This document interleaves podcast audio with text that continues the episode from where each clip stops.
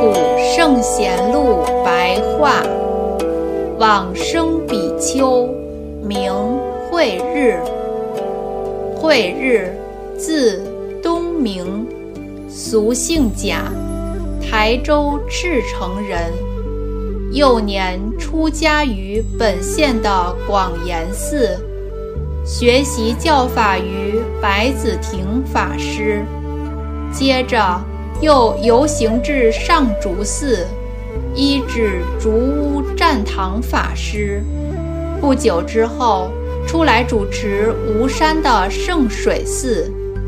元顺帝至正四年（公元一三四四年），夏天竹寺发生火灾，慧日应大众的邀请，前往为之修理整新。等到寺院完成之后，又回到上竹寺居住。元顺帝特别颁赐“慈光妙应普济”的德号。明太祖洪武初年（公元一三六八年），应召进入京城，皇帝下诏请他前往天界寺开山。恢复瓦官寺的旧迹，又令他于南京中山演说戒律。不久之后，回到上竹寺，辞去寺院的事务，专门修习弥陀忏。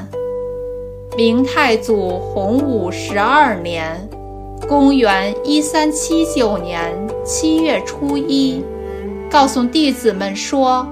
我梦见青色的莲花在方形的池中生出，清新芬芳，香气袭人。我往生净土的瑞相现前了。